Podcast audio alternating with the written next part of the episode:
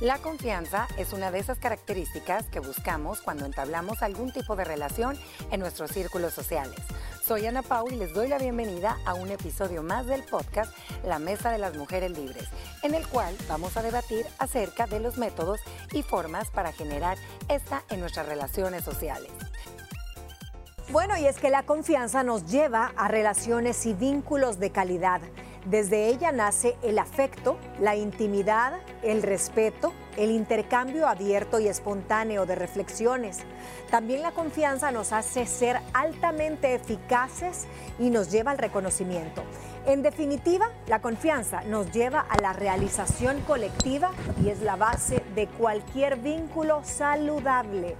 Existen varias formas de crear confianza en una relación pues somos seres sociales y necesitamos la confianza para enriquecer nuestro mundo emocional.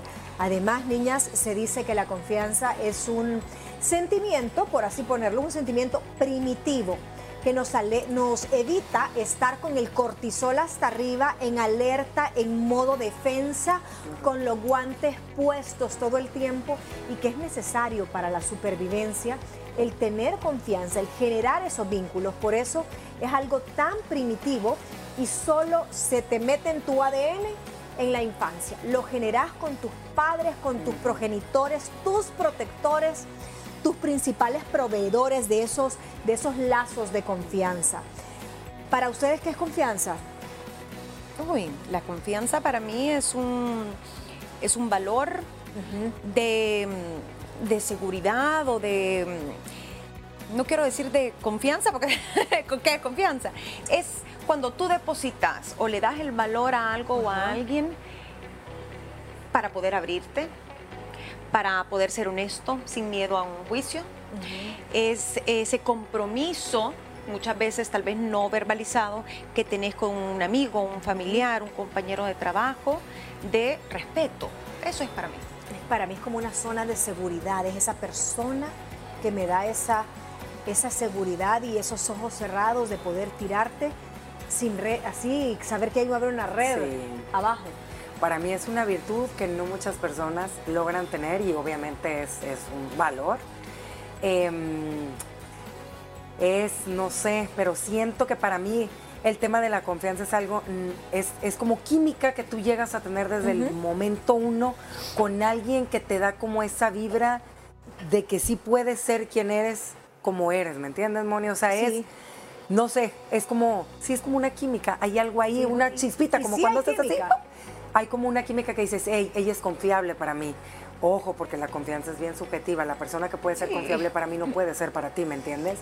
Sí, es subjetiva con base a lo que tus papás, a lo que, tú, te, son tus primeros como que te infunden ese tema de confianza, te enseñaron lo que era confianza. Y sabes que para mí es una herramienta esencial para sobrevivir todos los seres humanos, porque todo nuestro día se mueve en base a la confianza de todas las personas con las cuales nosotros estamos en tu día a día. Con las personas que están al cuidado de tus hijos en un colegio, con las personas que compartes el tema laboral, cuando vas manejando en la calle, es que es todo el tiempo. Pero ahora vamos a hablar cómo se generan o cómo creamos esos vínculos, partiendo de que nuestros papás sí nos dieron un clima de confianza normal, porque siempre hay carencias, siempre hay fallas, y te hicieron una persona confiada, no significa que vas a ser una persona que a ciegas vas a confiar en campos desconocidos. Ahora, hay otras, otra, ese es como el escenario uno. Sos una persona confiada que creó vínculos sanos de confianza, pero prueba diferentes escenarios donde no vas a arriesgar a tus hijos, tu trabajo, una zona que te despierte eh, sospechas. Pero también está el otro lado de la moneda. Cuando tú porque generaste malos vínculos de confianza, te volvés una persona desconfiada. Eso es triste porque vivís todo el tiempo a la defensiva. Ya sea el plan A o el plan B, ¿cómo se generan esos vínculos? El primero, sea reservado con la información que usted comparte, o sea, sea discreto. Una persona que quiere, usted quiera ganar su confianza, usted no va a llegar a hablar eh, del vecino, de, una, de un conocido mutuo, sino que sé muy reservado para que generes confianza en ese tercero. Y en muchos aspectos reservado también con tu información privada, Ajá, con tu información íntima. Usted no conoce a alguien bien o solo porque lo ha visto tres, cuatro veces, no le puede llegar a contar sobre sus problemas de pareja, no le puede ir a contar usted cuánto gana o qué problema tuvo en la oficina, porque usted no sabe qué puede causar en esa persona la información que comparte, si se la va a guardar o a veces puede venirte una respuesta o un comentario que te va a caer como balde de agua fría, que no estabas esperando una opinión o una crítica de un desconocido y tú por andarte, mm, ¿verdad?, de abriéndole la lengua y sacando la lengua, Ajá. pues te pasa eso. Y lo otro es lo que tú decías que para mí es básico. No hable de alguien más si usted no sabe si esa persona la conoce, no lo conoce, ha tenido problemas con él o con ella, porque esas cosas se enteran. Sí, y si Y sale. tan mala es la opinión y no tenés nada Sí. bueno que decir, Guárdesela. creo que hay, o, o te lo guardas o hay frases que hasta son muy diplomáticas y están preela- preelaboradas. Y me puedes decir, mira, yo me reservo, tengo mi opinión, me reservo, tal vez más adelante conversamos, pero tengo mi, mi- mi- mi propio concepto. Y ahí Ya te estuvo. cubrís. Es que mira, la confianza es la base para cualquier relación saludable, sea con tu pareja, hijos, ¿verdad? Trabajo. Bueno, aquí podría estar claro lo que hemos platicado varias veces, que es el famoso efecto espejo. Cuida lo que dices, porque realmente si tú te pones a hablar mal de la otra persona frente a otra, te estás reflejando vilmente realmente quién eres. Es el efecto espejo. Lo que tanto te molesta de ella es porque tú lo tienes, o de él. Entonces, y yo también creo, niñas, eso que tú dijiste me gustó. Hay personas sumamente confiadas, ¿eh? que de un solo va y no. Uno para poder abrir su corazón, para poder platicar, eh, cuidar lo que vas a decir, esa persona tiene que ir ganando puntitos, obviamente sin que ella sepa, ¿me entiendes? Ajá. Pero tú la vas tanteando. Vas probando, Vas sí. probando conforme la ves, la escuchas, eh, todo, ¿me entiendes? Y dices, hey, con ella sí me puedo abrir. Y saben qué, yo no, yo no me limitaría solo al tema de información, sino que cuide el espacio que comparte. Uy, sí. Yo conozco a mucha gente que tiene tres días de conocer a alguien y ya le está abriendo su casa. Venite a la casa y nos tomamos un café. Mira, si yo vivo en tal lado. Su casa es su templo, su casa es la morada donde usted y su familia vive, donde se guarda toda esa energía, es su santuario. Vea bien a quién le abre la puerta, porque no solo le está abriendo la puerta a esa persona como tal, con carnes y huesos, sino que a toda su energía, a todas sus experiencias, a su intimidad. Guarde la información y guarde su espacio. En el trabajo, Moni, es bien Sí. importante guardar esa, esa Sí. intimidad, porque irle a contar al jefe que a lo mejor nunca has tenido una plática fuera del ámbito laboral, otra vez, de que estás teniendo problemas financieros en la casa o que tu pareja te hizo esto, esto y lo otro, o a un compañero le contás algo que hizo otro compañero de otro departamento, puede generar un montón de conflictos. Sí. Estoy de acuerdo. La otra que también es muy parecida y para mí se deriva de la que acabamos de terminar de hablar es la sinceridad como bandera. Una cosa es ser sincera y otra es ser alguien sincero sin asertividad. Imprudente. Imprudente. Las personas te evalúan, te, te, ajá, te dan su- tu valor con base a qué tan sincero sos. Claro. Podés mentir a, a las primeras de cambio, pero es como una montaña de nieve que se va a ir haciendo cada vez más grande porque esa mentira la vas a tener que sostener. Tarde o temprano va a caer. Cae más rápido un hablador que un cojo. No esté diciendo mentiras, no esté fingiendo eh, de una relación que no tiene, de un estatus que no tiene, de cosas que no ha vivido, de literatura que no ha leído. Siempre la sinceridad como bandera sin caer en ser una persona extremadamente sincera. Sí, porque así como dicen por ahí, hay que hablar con la verdad, hay que decir lo que uno piensa, pero con mucho tacto para no herir a alguien, y esto es parte de la empatía, pero a veces duele igual una crítica o un insulto que un verdadazo, que a veces Ajá. creemos que porque sabemos lo que estamos hablando, o y a lo mejor sí sabes, o que la otra persona te tiene la confianza y venís vos y le decís una cosa que, que puede que sea cierta, pero que no está preparado o preparada para escuchar y quién te hace a ti la persona correcta para, para quitarle ese velo de los ojos. A veces somos un poquito crueles con eso de es que yo digo la verdad. Ajá. con eso de que no tienen filtros para decir las cosas. Como a veces esa palabra que está tan de moda es que yo no tengo filtros porque yo soy así, ey, eso no está bien porque yo te voy a decir una cosa. A veces no todas las personas se encuentran emocionalmente bien y, tú te consideras una gran amiga, poniendo su ejemplo de que no tiene límites para decir las cosas y a lo mejor ella está susceptible en ese momento y lo que menos quiere es que tú vengas y le digas eso, ¿me entiendes? Entonces, no confundan también el tener una buena amistad o bastante confianza con alguien en su familia, en su trabajo, porque a veces te sale hasta como dicen el tiro por la culata y sale, ¿verdad? asertivo. Yo creo que si hay cierta confianza que ya se ha generado previamente, puedes ocupar la asertividad para sincerarte con sentimientos, con, cosas que no te gustaron, con cosas, con conceptos con los que tú discrepas. Y siempre eso creo que va a ser ventajoso para ti, porque dicen, es una persona sincera, pero sincera, honesta, poniéndolo como sinónimo de una persona transparente. Eh, entonces usted evalúa esos dos puntos. Faltan todavía muchos más. Tenemos que irnos a una pausa, pero le doy una probadita de los otros ítems que vamos a desglosar cuando vengamos de la pausa. Reciprocidad. Luego, vivir con ética y respeto. No prometa nada que no pueda cumplir. Entre otras cositas, nos vamos a la pausa. Haremos una breve pausa y regresamos con más información del tema de hoy.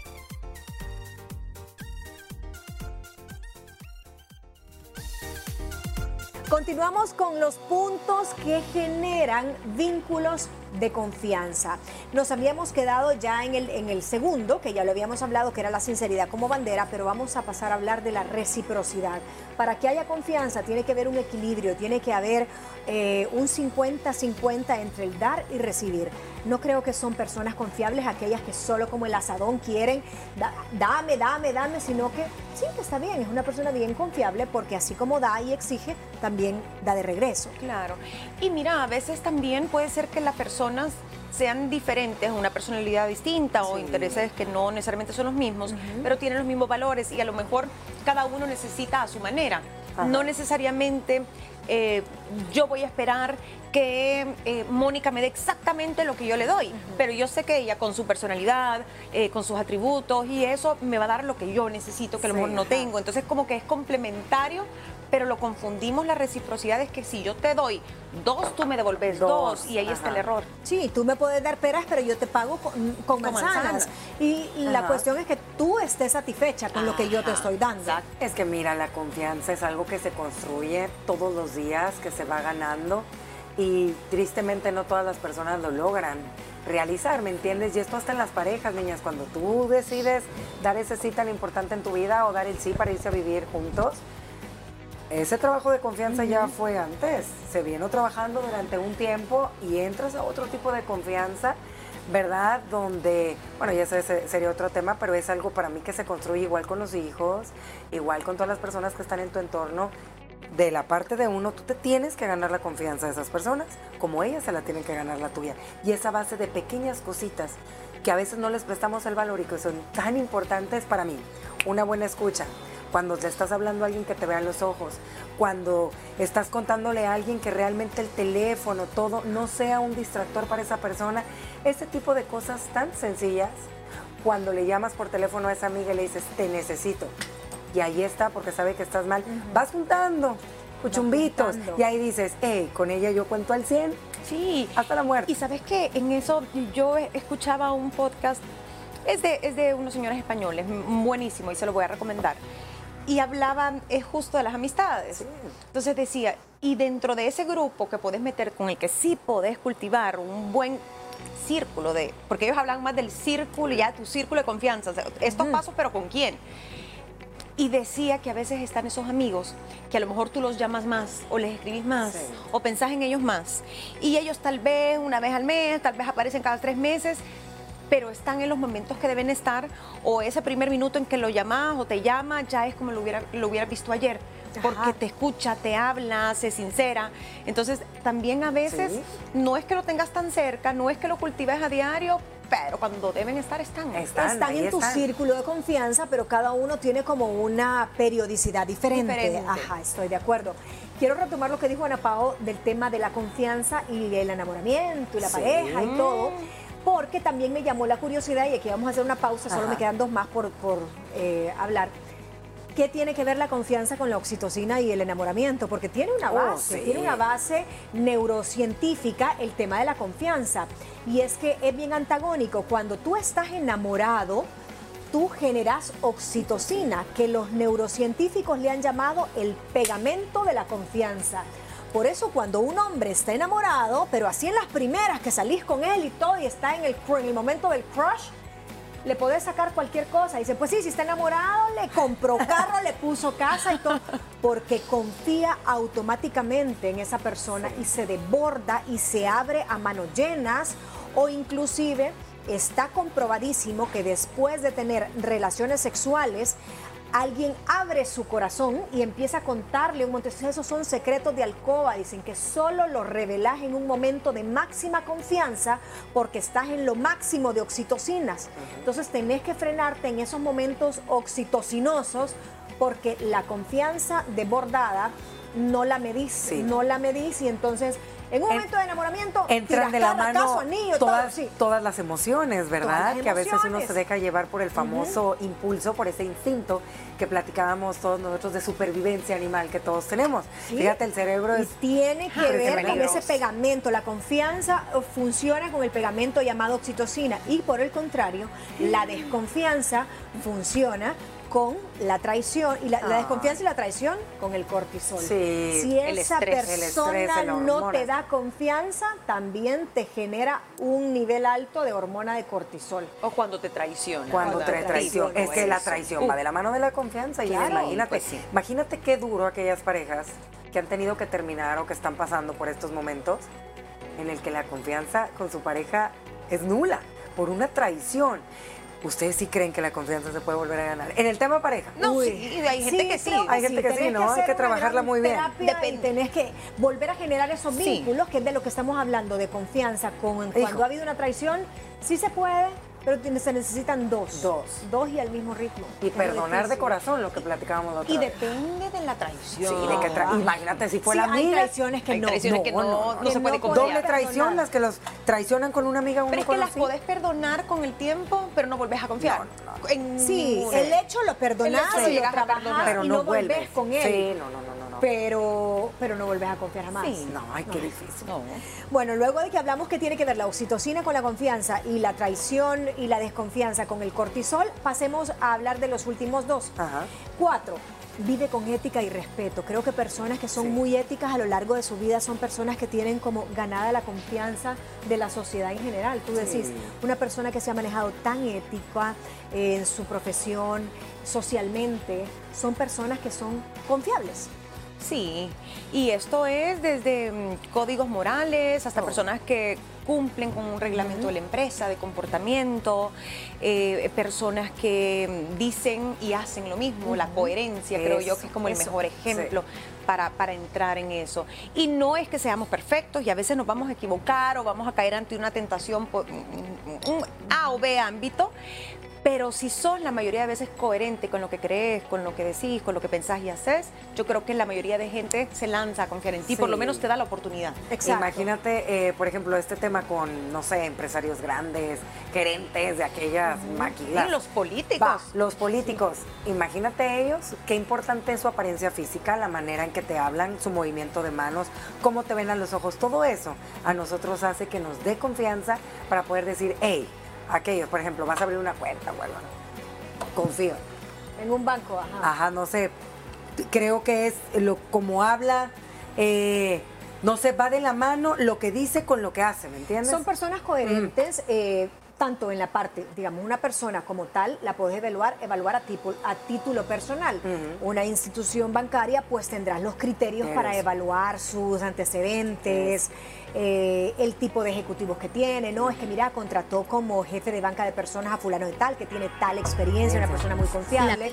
Y así también los políticos que también ellos estudian toda una campaña política para generar desde la vestimenta, la forma de hablar, los colores que ocupan y todo. Eh, y hablando del tema de hace dos, tres días, a donde hablábamos de los acuerdos silenciosos, ni siquiera esos están permitidos violar en el tema de la ética. Vos no podés cruzar un acuerdo silencioso si estás tratando de eh, ganar la confianza de, esa, de esa persona. Aún eso están metidos. Mira, y yo pues también le voy a dar otro consejo, ahorita que estamos hablando del tema de...